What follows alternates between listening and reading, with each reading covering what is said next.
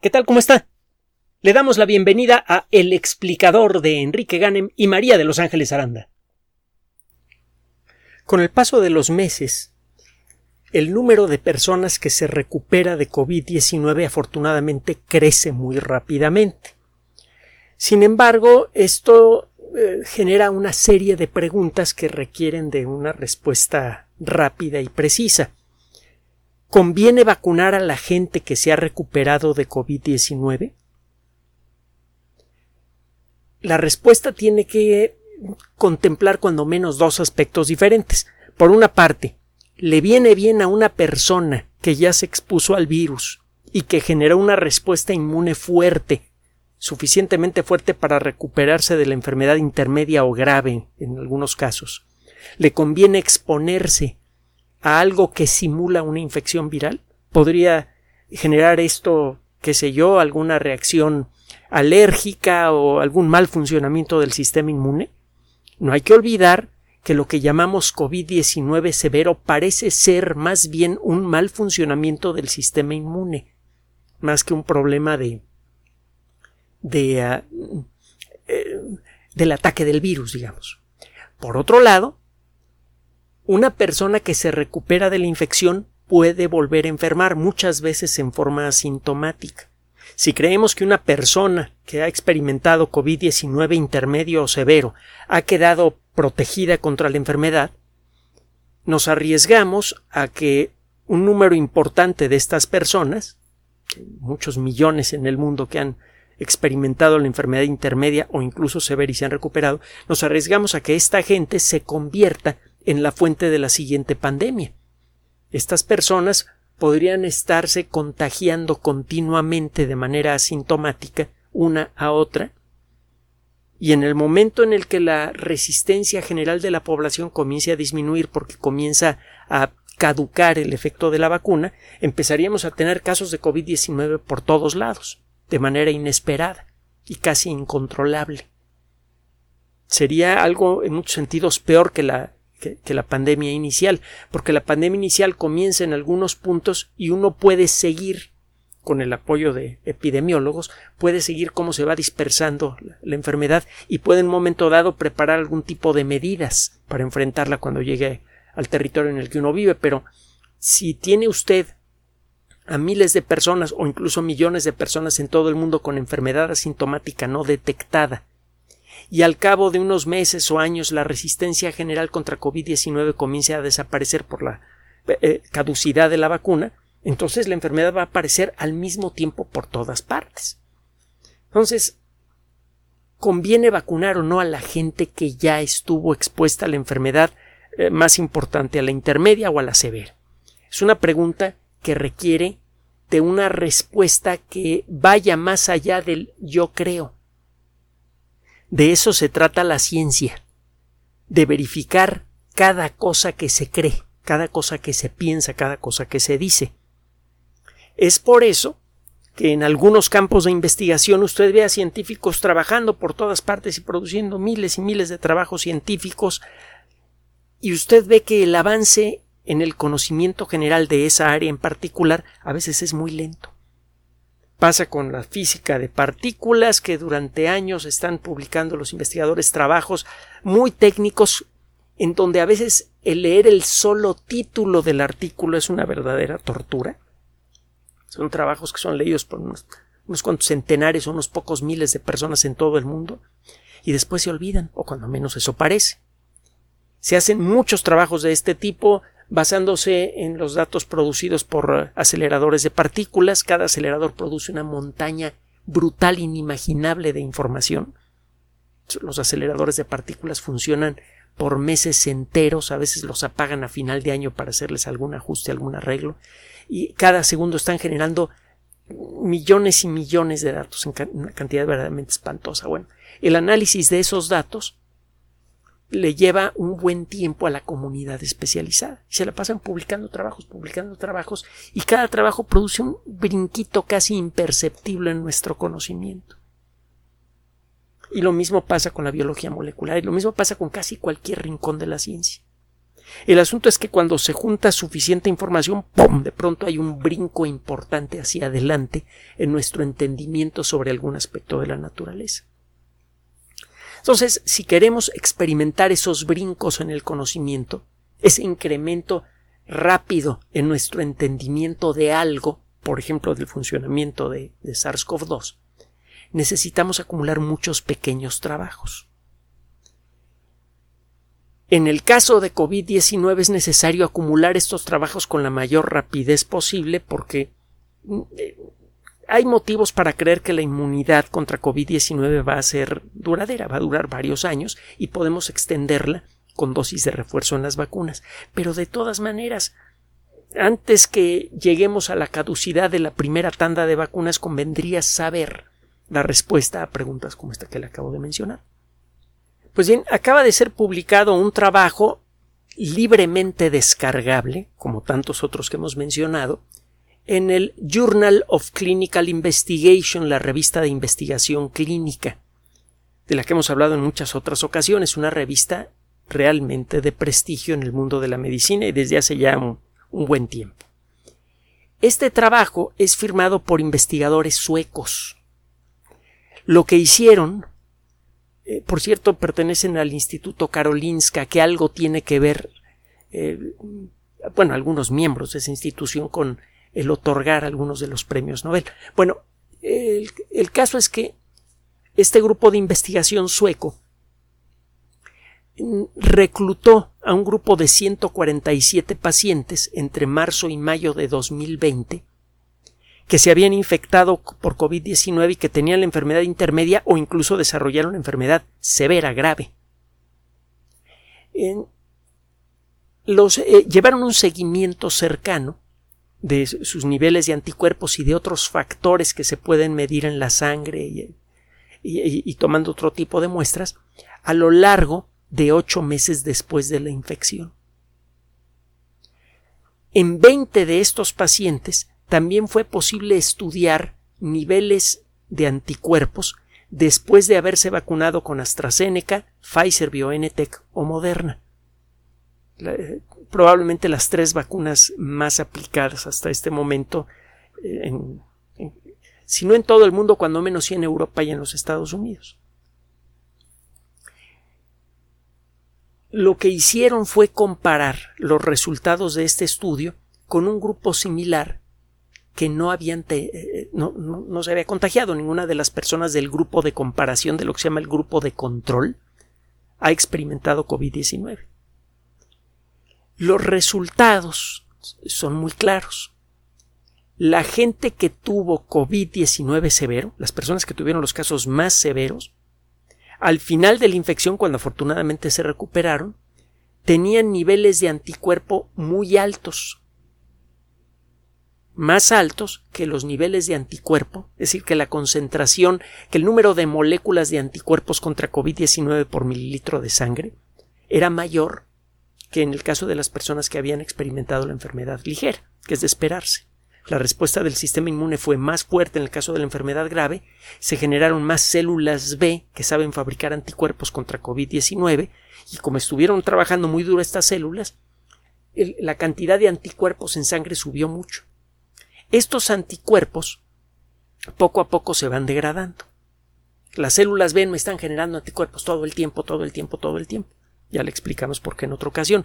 El generar proteínas es un proceso que requiere de mucha energía y de mucha materia prima. La materia prima necesaria para fabricar proteínas la necesitan todas las células del cuerpo para fabricar sus proteínas. No le conviene al cuerpo fabricar proteínas que no tengan mucha utilidad se desperdician recursos, se desperdicia energía, se desperdicia materia prima. Además, el generar demasiadas proteínas que luego se degradan le puede dar más trabajo a los riñones, que son a final de cuentas los que tienen que eliminar los residuos de proteínas que se han, dejado de funcionar. Las proteínas cuando dejan de funcionar son procesadas y se produce una cantidad importante de moléculas ricas en, en eh, nitrógeno, en nitrógeno e hidrógeno se produce mucho amoníaco, que es muy venenoso. El cuerpo transforma ese amoníaco en una sustancia soluble en agua y mucho menos agresiva que se llama urea. Y es trabajo del riñón el tomar esa urea diluida en, en agua que viene en la sangre y convertirla en orina.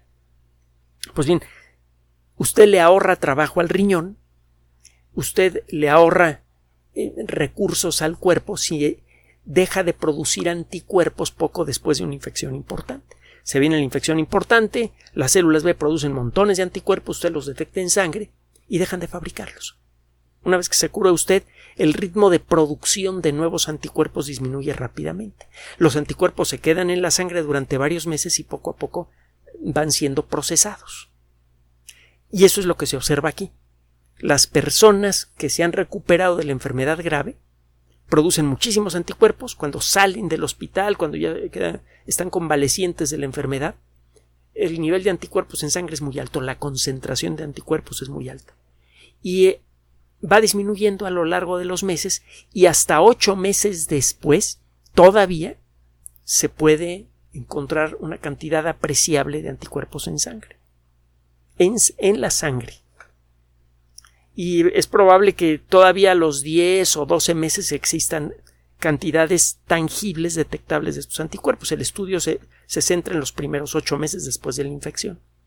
Ahora, si usted busca anticuerpos en lo que se llaman las vías aéreas, en las zonas que están adentro de nuestro cuerpo pero que están en contacto con el aire, por ejemplo en el interior de la nariz. Los anticuerpos se vuelven indetectables a los tres meses. Los anticuerpos son muy importantes para iniciar la protección contra una nueva infección. Los anticuerpos están por todos lados o deberían estar por todos lados y en el momento en el que entra un virus, antes que tenga la oportunidad de infectar una célula, queda rodeado por esos anticuerpos. Si se llega a establecer la infección, entonces es trabajo de otro tipo de células, las células T, el, localizar a las células que se han infectado y que se han convertido en fábricas de virus para destruirlas. Pero eso ocurre cuando ya se logró iniciar una infección, cuando, cuando, cuando una célula ha sido atacada por el virus de manera exitosa. Los anticuerpos podrían evitar eso. Pero el caso es que los anticuerpos prácticamente se vuelven indetectables en el sitio en donde se inician las infecciones de COVID-19, que en casi todos los casos es en las vías aéreas, nariz, boca, garganta. Allí los anticuerpos desaparecen a los tres meses. Se enferma usted y a los tres meses ya no tiene anticuerpos allí. No significa que las personas estén en posibilidad eh, fácil de, recaer y volver a, a, una sala de terapia intensiva con COVID-19 severo.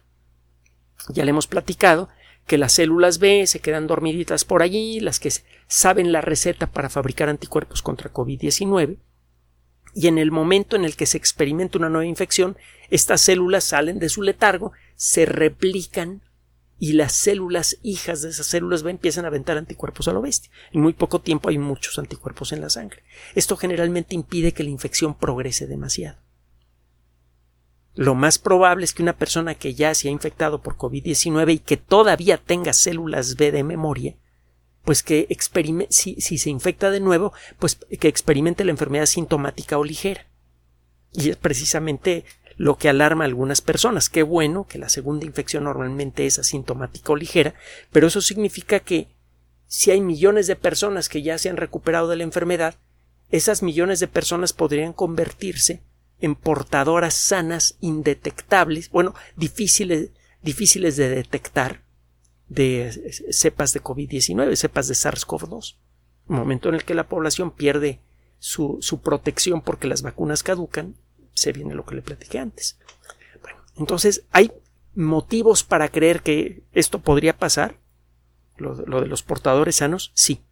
A los tres meses, los anticuerpos que son la primera defensa para impedir el inicio de una infección desaparecen de las vías aéreas.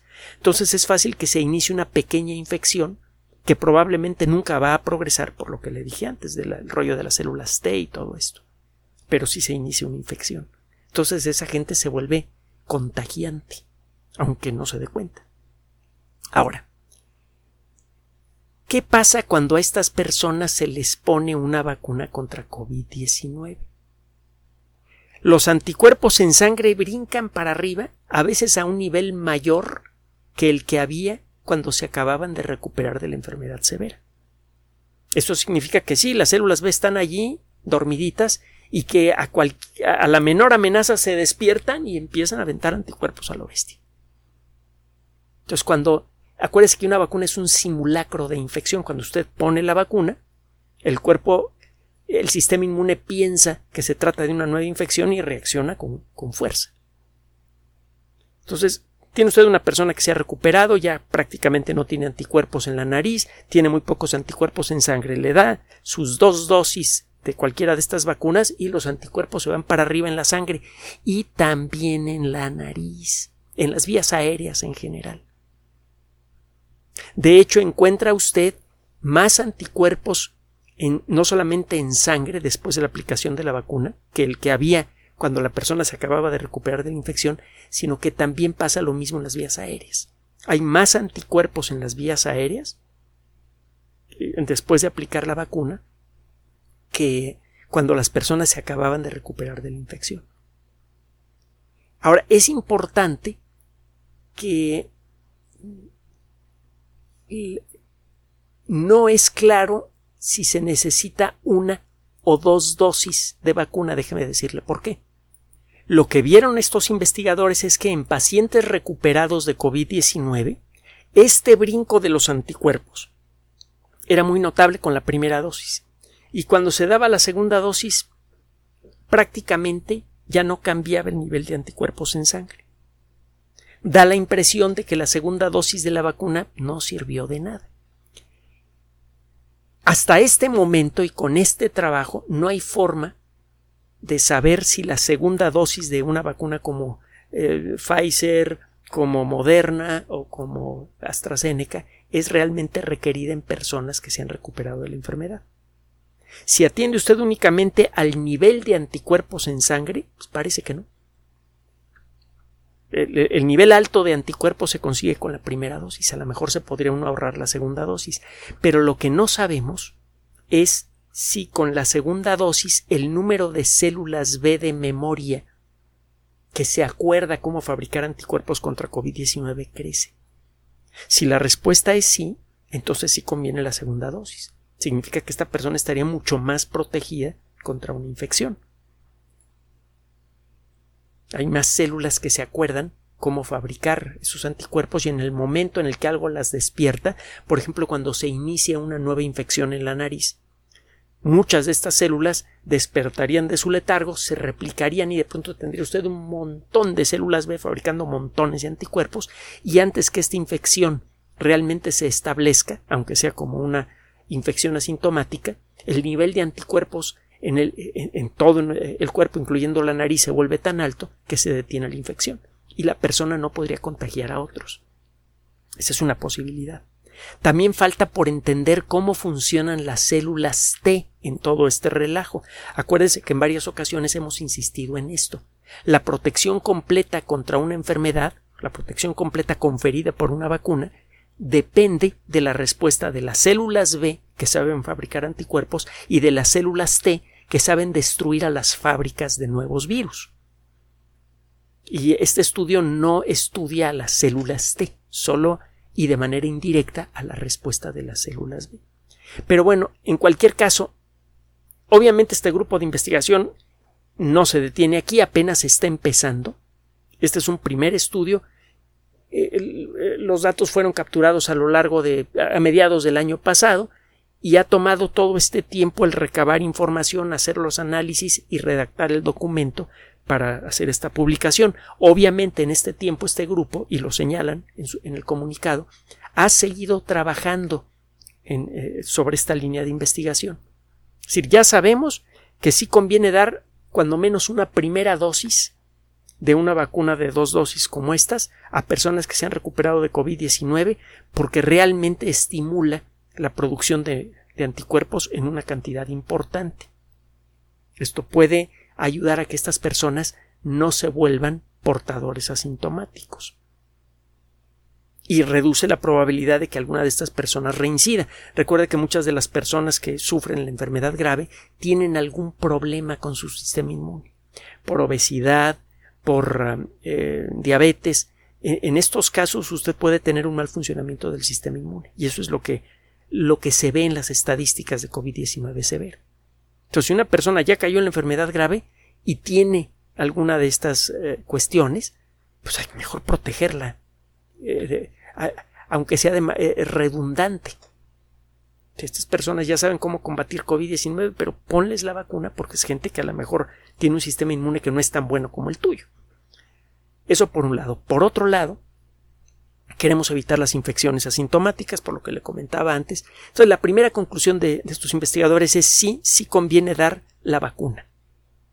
No sabemos todavía si conviene dar dos dosis o no, o cuál de las vacunas pudiera tener mejores resultados en términos generales para personas que se han recuperado. A lo mejor para gente que no se ha enfermado conviene un cierto tipo de vacunas, por inventarme algo a las de ARN mensajero, y las personas que ya se recuperaron a lo mejor responden mejor a las vacunas que están hechas con virus modificados. No lo sabemos y queremos saberlo. Esos son los siguientes pasos que pretenden dar equipos como este. En cualquier caso, de nuevo, tenemos buenas noticias. Si queremos detener la pandemia, entre otras cosas, tenemos que encontrar la manera de evitar en la medida de lo posible las infecciones asintomáticas para evitar el fenómeno que le mencionaba hace rato, que nos daría un susto de la patada. Para eso necesitamos eh, tener la confianza de que las personas que se han recuperado de la enfermedad responden a la vacuna. La respuesta es sí, sí responden, cuando menos a la primera dosis. Esto significa que por un lado se le puede dar protección adicional a la gente que se ha recuperado, que le digo que ya son varios millones, afortunadamente, muchos millones, y el número afortunadamente sigue creciendo. Entonces podemos darle protección adicional a esa gente y podemos proteger a la población en general contra infecciones asintomáticas simplemente aplicando la vacuna a todo mundo. Más adelante veremos si conviene aplicar una sola dosis, o qué tipo de vacuna es la que funciona mejor. Ya para finalizar, recuerde que la vacuna de AstraZeneca utiliza un virus modificado y, las de Moderna y de Pfizer utilizan ARN mensajero, una tecnología diferente. De nuevos datos generados por esta fuente de información dependerá el saber qué tipo de vacuna conviene en cada caso. Sea como sea, la recomendación básica basada en artículos científicos como estos sigue siendo la misma. Trate de evitar infecciones. ¿Cómo? Siguiendo lo que le piden las autoridades de salud. No lo que digan sus redes sociales, por favor. Lo que digan las personas que saben. Las autoridades de salud. Sana distancia, uso de mascarilla, ya lo sabe. Y por favor, vacúnese. Las vacunas son efectivas no solamente para evitar la infección, sino que tienen además otros usos como los que le acabamos de presentar en esta ocasión. Gracias por su atención. Además de nuestro sitio electrónico www.alexplicador.net, por sugerencia suya tenemos abierto un espacio en Patreon, el explicador Enrique Ganem, y en PayPal, el explicador patrocinio por los que gracias a su apoyo sostenemos este espacio. Puede usted descargar gratuitamente estos audios en formato MP3 en Spotify y en iTunes como El Explicador sitio oficial y en SoundCloud como El Explicador y con formato de video en YouTube en El Explicador sitio oficial. Recuerde nuestras redes sociales de siempre, Twitter Enrique-Ganem y en Facebook Enrique Ganem sitio oficial, El Explicador y los grupos que usted ya conoce. Finalmente, el explicador siempre somos María de Los Ángeles Aranda y Enrique Ganem. Gracias.